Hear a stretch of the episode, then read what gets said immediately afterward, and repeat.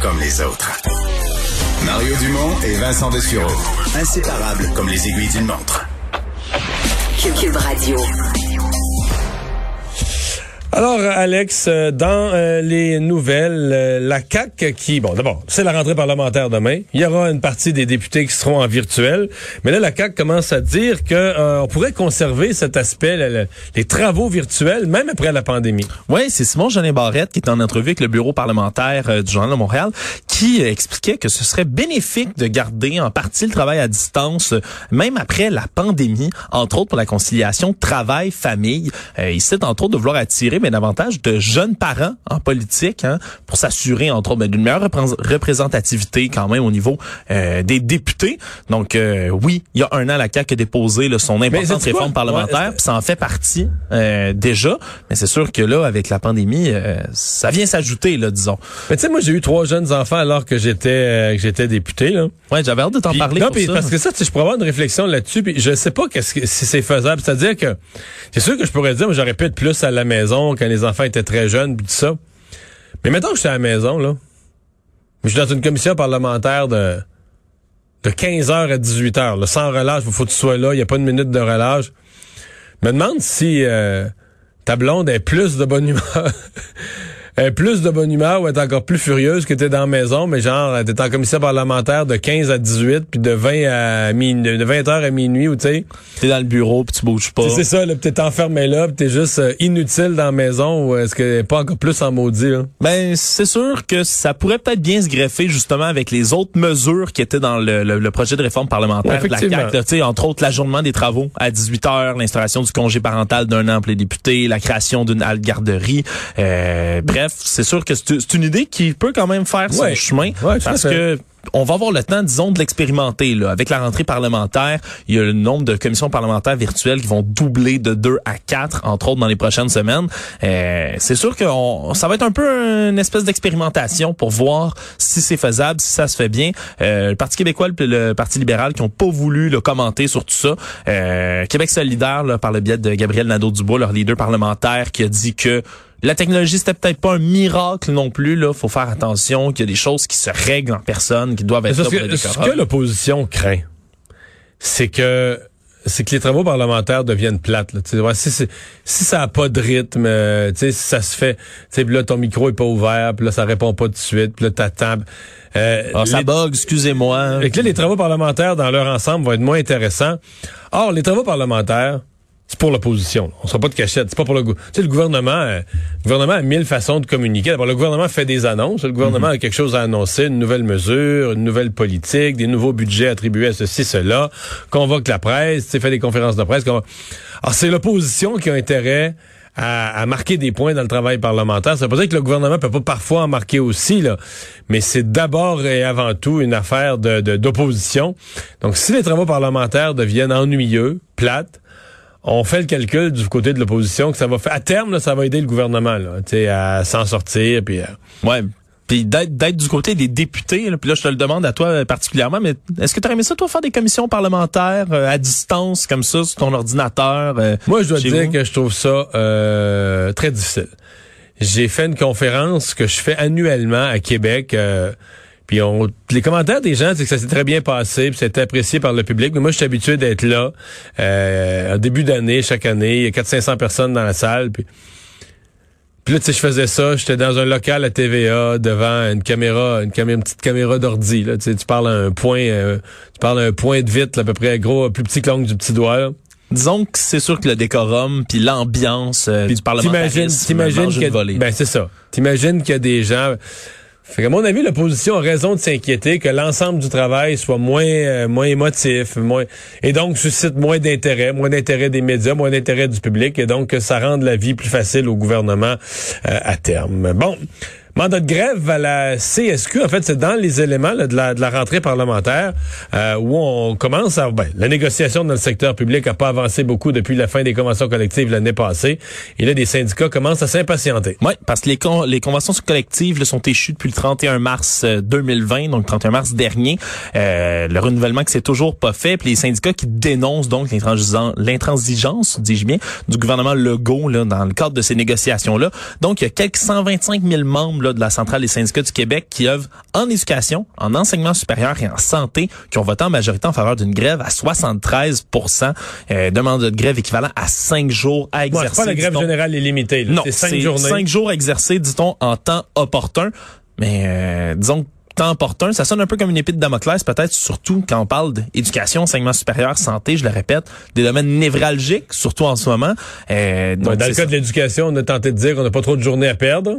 Non, effectivement. Puis en santé, je suis pas sûr non plus, non Mario, qu'il y a des journées à perdre euh, de, par les temps qui courent. Donc, euh, mais moi, je pense que ça, ça peut devenir une des euh, négociations les plus difficiles de l'histoire parce que les syndicats, l'univers a trop changé. Là. Si on se reporte, quand les syndicats ont fait leur demande, c'était avant la fin des, avant la fin des conventions, avant le 31 mars. Écoute, toutes leurs phrases commençaient par maintenant que le gouvernement a de la marge de manœuvre, il n'y a jamais eu autant d'argent dans les coffres, le gouvernement nage dans les surplus. Et donc la pandémie a fait que le gouvernement qui était dans surplus de 2-3 milliards est passé en déficit de plus de 15 milliards en quelques mois. C'est sûr qu'il y a un argument qui est tombé à l'eau. Oui, mais les centrales syndicales n'ont pas fait ce ont, pas fait cette espèce de remise à jour de leurs demandes. Puis les autres se disaient, ben mais là, les, dernières années, on a été, le gouvernement a été souvent en déficit, on n'a pas eu notre part, etc. L'autre affaire qui s'est passée, c'est que les employés du secteur public se sont dit, eux, mais durant l'année de la pandémie, on s'est montré plus indispensable que jamais, les enseignants, ce qui est vrai, parce que je, ne nie pas le travail important qu'ils ont fait. Mais il y a un bout qu'ils oublient, c'est que dans le public, là, beaucoup de gens qui travaillaient en restauration, qui travaillaient dans le tourisme, qui travaillaient dans des domaines fragiles, qui se sont retrouvés du jour au lendemain plus d'emploi, des travailleurs autonomes, etc. Et là, qui se disent, ils sont bien dans le secteur public, là, ils sont assurés de leur emploi, il peut rien leur arriver. Euh, je veux dire, même même des, des employés du secteur public à un moment donné qui pouvaient plus rentrer à cause de la pandémie, qui étaient renvoyés chez eux, mais tout le monde était plein, tout le monde était chez eux, mais plein salaire, sans sécurité d'emploi. Donc, l'opinion publique, oui, est bien sensible au travail des infirmières, des enseignants, au travail important qu'ils font, mais l'opinion publique est aussi sensible au fait que, ouais, je veux dire, euh, c'est pas, euh, c'est le fun de pas être à risque. C'est pas, c'est moins stressant quand tu travailles dans le secteur public. Puis tu es certain que toutes les deux semaines, là, dépôt direct durant la nuit, tu te lèves le jeudi matin, dépôt direct mm. durant la nuit, ta paye est là. Alors qu'un paquet d'autres mondes ont vu, du jour, des gens qui travaillaient dans un restaurant depuis des années, tout allait bien, t'es pas inquiet pour leur emploi. Puis la semaine d'après, bang, T'es renvoyé chez vous, t'as plus de job. C'est sûr que tu te montres, tu te montres essentiel d'un côté, mais il y a des gens beaucoup plus à plaindre que toi de l'autre. C'est certain que ça, à mon avis, tout ça vient rendre la négociation. C'est que la perception des uns et les perceptions des autres se retrouvent dans des écarts qui vont rendre la négociation plus difficile. C'est sûr que cinq jours de grève au travers de tout ça, dans ces domaines-là, ça peut quand même faire peur puis ça fait de levier. Là, le pilote, celui qu'on a décrit comme le pilote des euh, stars, euh, qui là commence à être pas mal au bout de ses euh, de, de, de, ses appels ou de ses tentatives de faire renverser les décisions contre lui. Là. Oui, la Cour d'appel du Québec, en fait, qui a mis un terme le pur et simple ce matin aux demandes d'appel euh, de Normand Dubé. Donc, euh, on se rappelle qu'il est condamné à 9 ans de détention depuis septembre 2019 pour incendie criminel qui faisait des fonctionnaires. Il avait écopé également de 7 ans de prison un peu avant, en 2018, pour avoir saboté les lignes à haute tension d'Hydro-Québec. puis que depuis, avait été libéré provisoirement sous des conditions sévères, mais euh, quand il s'est pas présenté à la cour euh, pour bris de condition le 17 décembre dernier, ben, il est en cavale. Puis depuis il est toujours en cavale. Toujours en cavale. Il est sur la liste des 10 criminels les plus recherchés au Québec, même. Puis donc, voyant tout ça, la Cour a tranché, ont annulé les demandes d'appel de Normand Dubé, puis l'ont déclaré également fort clos à plaider. Qu'est-ce que ça veut dire? C'est que maintenant, il est privé de son droit de plaider sa cause en raison, bien évidemment, de cette cavale-là euh, pour échapper à la justice. Donc, il n'aura plus le droit à son appel. Donc, la, la, la, cause est entendue et les peines sont les peines et vont rester là. Ça, ça, ça aide pas pour ta peu, cause quand pour peu qu'on, ouais, pour peu qu'on le retrouve, qu'on puisse le remettre, euh, parce qu'il va retourner derrière les barreaux. D'après moi, ça, sa libération, euh, c'est fini, ça là. Ouais, absolument, parce que c'était en, attendant, en attendant l'audition de l'affaire. C'était en attendant l'appel. Dans tous les cas, exactement. Mais là, il est introuvable complètement depuis, euh, toujours en cavale, donc. Mais on semblait penser, la dernière fois qu'on en a parlé, on semblait penser qu'il était quelque part dans le nord du Québec, euh, dans pourvoirie, chalet, etc., dans le Grand Nord. C'est vaste, hein, le Québec, puis c'est sûr que oui. t'as de la place pour courir quand t'es un fugitif, quand même. Ouais. Mais tes activités sont limitées. Là. Ta vie peut vite devenir, tu sais, si t'es dans le nord, tu peux pas aller au dépanneur. ta vie peut devenir difficile quand même. Ouais. Un peu plate. Ça te prend, ça te prend au moins... euh, Non, parce que le désavantage, c'était peut-être loin des grands centres, mais les gens se connaissent tous hein, dans, les, Oui. dans ces coins-là. non, ça te prend un complice. Ça, Ça te prend un complice qui te cache. Puis tu, tu te retrouves à vivre euh, carrément dans le bois. Myanmar, euh, le Conseil de sécurité de l'ONU qui se rencontre, se rencontre d'urgence. Coup, une espèce de coup d'État de l'armée hier. Ouais, là, le Conseil de sécurité de l'ONU qui tenait une réunion d'urgence ce matin par visioconférence à huis clos. Euh, une session qui devait avoir lieu, ça fait déjà là un certain moment, ça devait avoir lieu jeudi, ça avait été demandé par le Royaume-Uni depuis longtemps euh, sur le cas de la Birmanie donc, mais là, ça a été devancé évidemment suivant le coup d'État qui a eu lieu. Euh, plusieurs pays qui ont réagi déjà, le président américain Joe Biden qui a appelé là euh, aujourd'hui l'armée birmane à rendre immédiatement le pouvoir. Ils ont même menacé de réimposer les sanctions qui avaient été levées là, dans les dernières dix ans parce que il y a dix ans, la Birmanie était sortie d'un régime militaire qui était au pouvoir depuis presque 50 ans. Donc euh, c'est certain que ça vient euh, ça vient secouer là, la cage des affaires internationales, mais surtout ce qui est étrange comme parallèle Mario, puis moi j'ai suivi beaucoup ça, c'est parce que pour justifier le coup d'État, en ce moment, au, au niveau des affaires étrangères, ben, les militaires ont assuré que les élections législatives de novembre dernier avaient été entachées d'énormes irrégularités, que c'était des élections frauduleuses. Ça, ça rappelle quand même un, Un certain Donald Trump. ben, un certain Donald Trump et même Mario, c'est ce que j'ai j'ai j'ai trouvé là. Je me suis promené un peu sur les forums euh, de que- qui sont empruntés par les utilisateurs, les les adhérents de QAnon, cette fameuse théorie du complot, et eux voient l'événement qu'ils attendaient le plus longtemps, The Storm. The Awakening, le grand événement où finalement l'armée elle va faire un coup d'État, renverser le gouvernement. Alors, eux, c'est ce qu'ils attendaient aux États-Unis, ni plus ni moins. ben, ni plus ni moins, là, on a l'armée. Là, ça arrive au Myanmar. Mais là, on a l'armée qui fait un coup d'État en, sous la base d'élections frauduleuses puis qui renverse le gouvernement. C'est exactement ce qui était appelé à arriver aux États-Unis. Est-ce que ce serait juste trompé de pays? Il y en a qui disent ça à la blague. Il y en a d'autres là très sérieux qui disent voilà, c'est la preuve que du jour au lendemain, sans signe annonciateur, l'armée peut frapper, reprendre le pouvoir, intervenir. Oh, et donc, est-ce que ça fait renaître l'espoir aux États-Unis qu'il n'est pas trop tard, là, que malgré la sermentation de Biden, Pour certains, c'est un signe. Ça peut montrer que ça peut arriver. Euh, une espèce de répétition Oh, peut-être même boy, générale pour le, le- le fameux événement de QAnon. Là, euh, quoi qu'il en soit, c'est certain que c'était euh, c'est quelque chose quand même là dans, dans le mouvement QAnon. Puis parlant euh, d'ailleurs dans le mouvement Mario, aujourd'hui il y avait une figure impor- impressionnante, importante peut-être du mouvement QAnon. Tu te souviendras peut-être de Monsieur Jacob Chansley, aussi appelé le Q Shaman? le chaman, c'est celui qu'on a vu là, avec euh, un look... euh, Celui qui avait le, le- le beau chapeau de poil de fourrure de coyote, dit-on, avec les cornes de, de bison qu'on a vu là sur les photos à il avait l'air du bison des prairies d'un pierre à feu. Exactement, qui faisait le, le- qui ont fait le tour du monde ces images-là. Évidemment, lui était arrêté par la suite parce que euh, on avait des preuves Pourquoi, et pourquoi on parle de lui? On parle de lui parce qu'il a changé son veston de bord, Mario. Son avocat euh, comparu à Albert, Albert Wa- Watkins s'est adressé à la presse puis a dit que maintenant son client est assez déçu de pas avoir reçu de pardon présidentiel, Mario. Comme beaucoup de, de gens, d'insurgés qui ont, ont fait la source le Capitole, il y en a beaucoup qui s'attendaient à voir le fameux pardon présidentiel de dernière minute du président Trump pour leurs efforts d'avoir été des patriotes, d'être retournés. Il est déçu.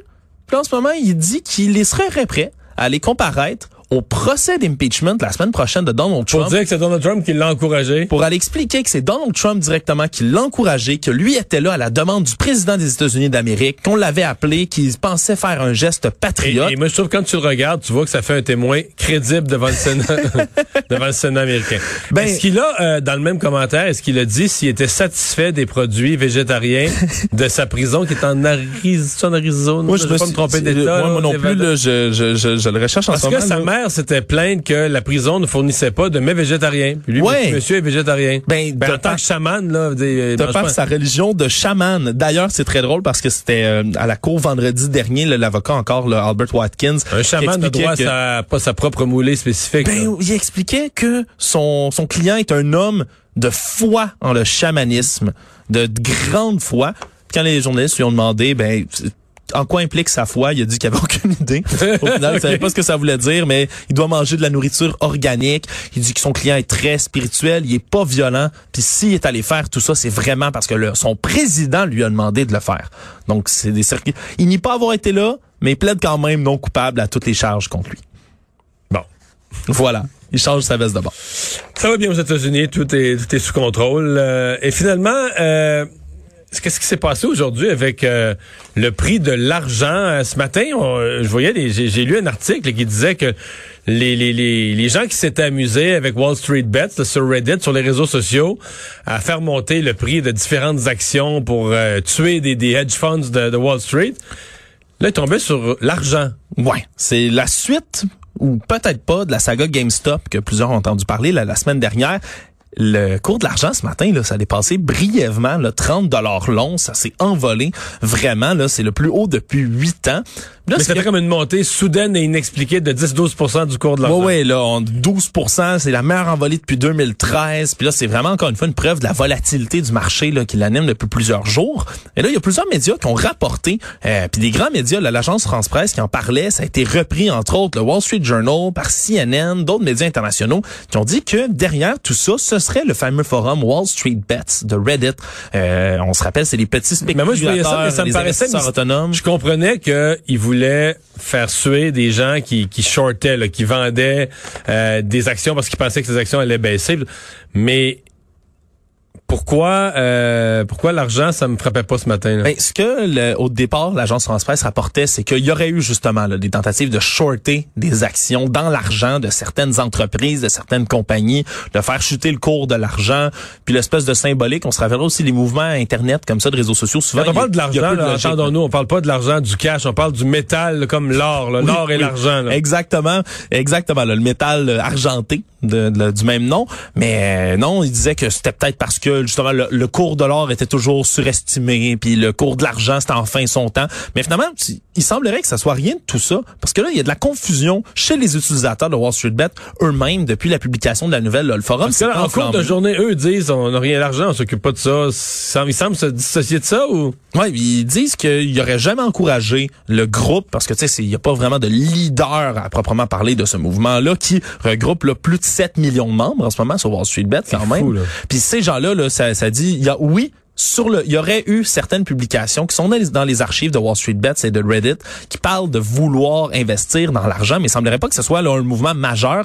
pour que ça ait un impact, évidemment, faut que ce soit un mouvement de masse concerté, groupé de ces utilisateurs-là de Wall Street Bet. Donc, finalement, il semblerait pas que ce soit eux qui soient derrière ça. Et là, plus intéressant encore, c'est qu'il y a des usagers de Reddit qui crient au complot en ce moment, puis qui accusent certains fonds d'investissement d'être derrière la hausse. Des gens qui auraient infiltré parce que peut rentrer sur le forum de la plateforme Wall Street Bets. Il y en aurait qui l'auraient infiltré, qui tenteraient de déstabiliser la communauté. Puis peut-être même, il y en a qui avancent que ce serait des gens de l'industrie de l'argent